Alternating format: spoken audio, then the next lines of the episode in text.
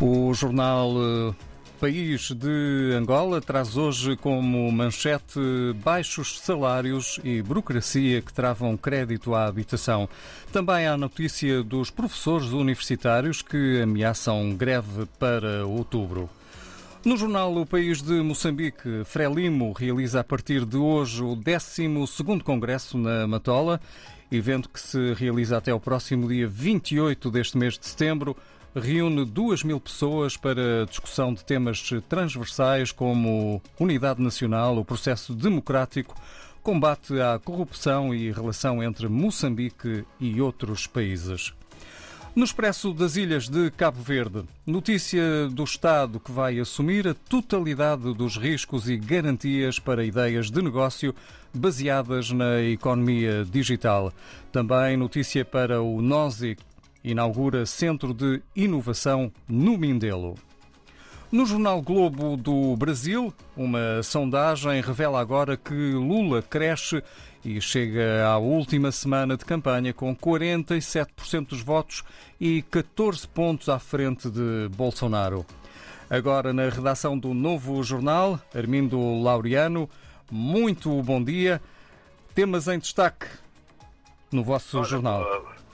Bom dia, bom dia. Uh, nós temos uh, o tema de destaque desta semana, uma, uma, análise que a redação do Novo Jornal faz sobre os 11 ossos duros do roer de João Lourenço, aquilo que são uh, os grandes desafios para essa segunda e última legislatura de, de, de, de João Lourenço 2022-2027. E assim muito de, de forma sucinta, na verdade nós falamos da, da necessidade que ele terá de resgatar a sua popularidade e, e travar a marcha da UNIT. Esses são os grandes desafios, voltar ao tempo eh, dos primeiros anos da sua primeira legislatura, em que tinha uma grande popularidade, mas que depois ela foi, uh, foi descendo por causa de algumas políticas. A questão das autarquias, que foi adiada no, na, no, no mandato anterior e que ele voltou a reforçar para este mandato, é também algo que, que, se espera que aconteça para aí perto de 2024. O combate ao desemprego foi uma das, de, uma das áreas em que eles falharam, o, o MPLA falhou e que foi penalizada, principalmente porque há um emprego, a taxa de emprego é muito grande e afeta, acima de tudo, a juventude. E essa sentiu-se muito afetada pela falta de emprego. O acesso à habitação, também para os jovens, o combate à fome e à pobreza. Uh, temos também a despartidarização dos órgãos de comunicação social, são esses desafios de investimento nos transportes. A questão da diversificação da economia, também, Vasco, é muito abordado, é muito falado, porque isto uh, tem de ser passado de fora, de dentro para fora, uh, para perceber mesmo as missões diplomáticas, a questão de criar outros produtos, diversificar, não ficar muito dependente do petróleo e, e ter outros mecanismos a nível da economia para diversificar e ela está ligada à atração de investimento. E isso tem que se ter investimento, principalmente de estrangeiro, para virem cá investir, mas há muitas nuances e nos cinco anos não se sentiu, foi muito aquém das expectativas. Vamos ver agora o que é que se tem. E também aposto nos serviços primários de saúde. Fizeram grandes hospitais, hospitais de ponta, mas o sistema primário de saúde é muito débil, é, não funciona na, na prática e tem esta. Não, e depois o preço dos produtos, né?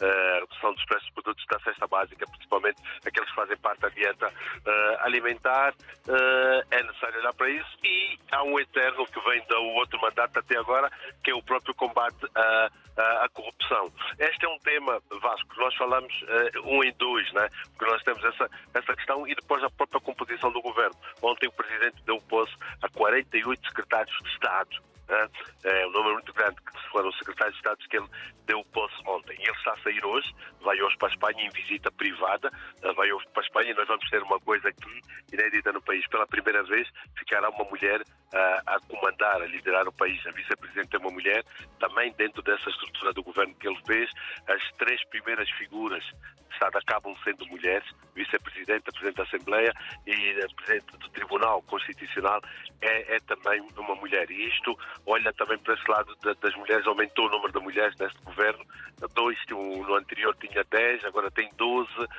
temos mais a estrutura governamental, tinham 21 ministérios, agora passaram para mais dois, criou um Ministério do Ambiente e um também das pescas, mas ligado aos recursos hídricos. Mostra que, de certa forma, Angola começa a querer olhar para, esse, para, para, questão, para, para, para as questões ambientais e outras perspectivas. Mas são aqui os desafios que, que nós olhamos nessa manchete 2 dois em um muito daquilo que será da própria composição das figuras do governo, da própria estrutura governativa fez, reconduziu a maior parte a equipa paralhou e voltou a dar as mesmas cartas, uh, surpreendeu as pessoas porque estava-se à espera que ele percebesse uma mensagem que foi dada pelos eleitores durante a votação, esperavam-se grandes alterações, mas o que se diz é, é um arrastar até isso e o próximo ano ele vai depois fazer, uh, daqui a seis meses, uma remodelação profunda. Vamos aguardar, mas é isso que nós temos em manchete e esses destaques todos desses desafios de João Lourenço e os outros que têm para a rua. São grandes desafios eh, para a sociedade angolana e, nomeadamente, para o governo de João Lourenço.